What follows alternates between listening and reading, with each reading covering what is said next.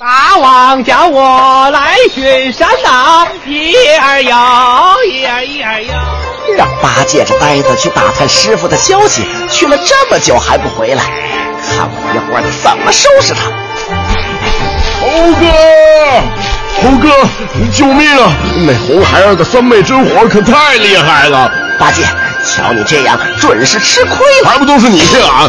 说他没什么能耐，结果俺一进去就被他发现了。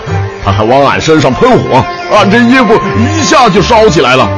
瞧这胳膊上的伤，都被烧焦了。呆子，你这明摆着是送上门的五花肉啊！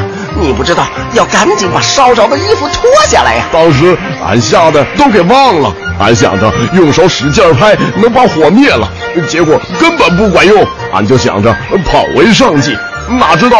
俺越跑，这火烧得越旺，疼死俺老猪了！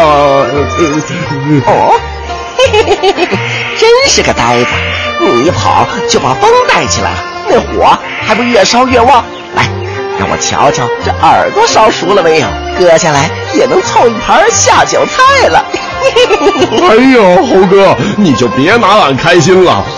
俺跑着跑着，呃，还摔了一跤，呃，一不小心就从坡上滚了下来，石子儿磕得生疼。嗯，不过，呃，对来火倒是小了点儿。你这呆子运气倒好，误打误撞救了自己。那你这浑身上下怎么都湿了？后来俺不是从坡上滚下来了吗？就掉进一条河里了。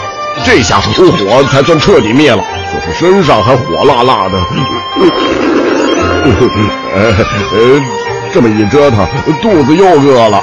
嗯嗯，早知道就把河里那几条鱼给抓了。你还想着吃，真是个呆子。哎，师傅还没找到，怎么办呢？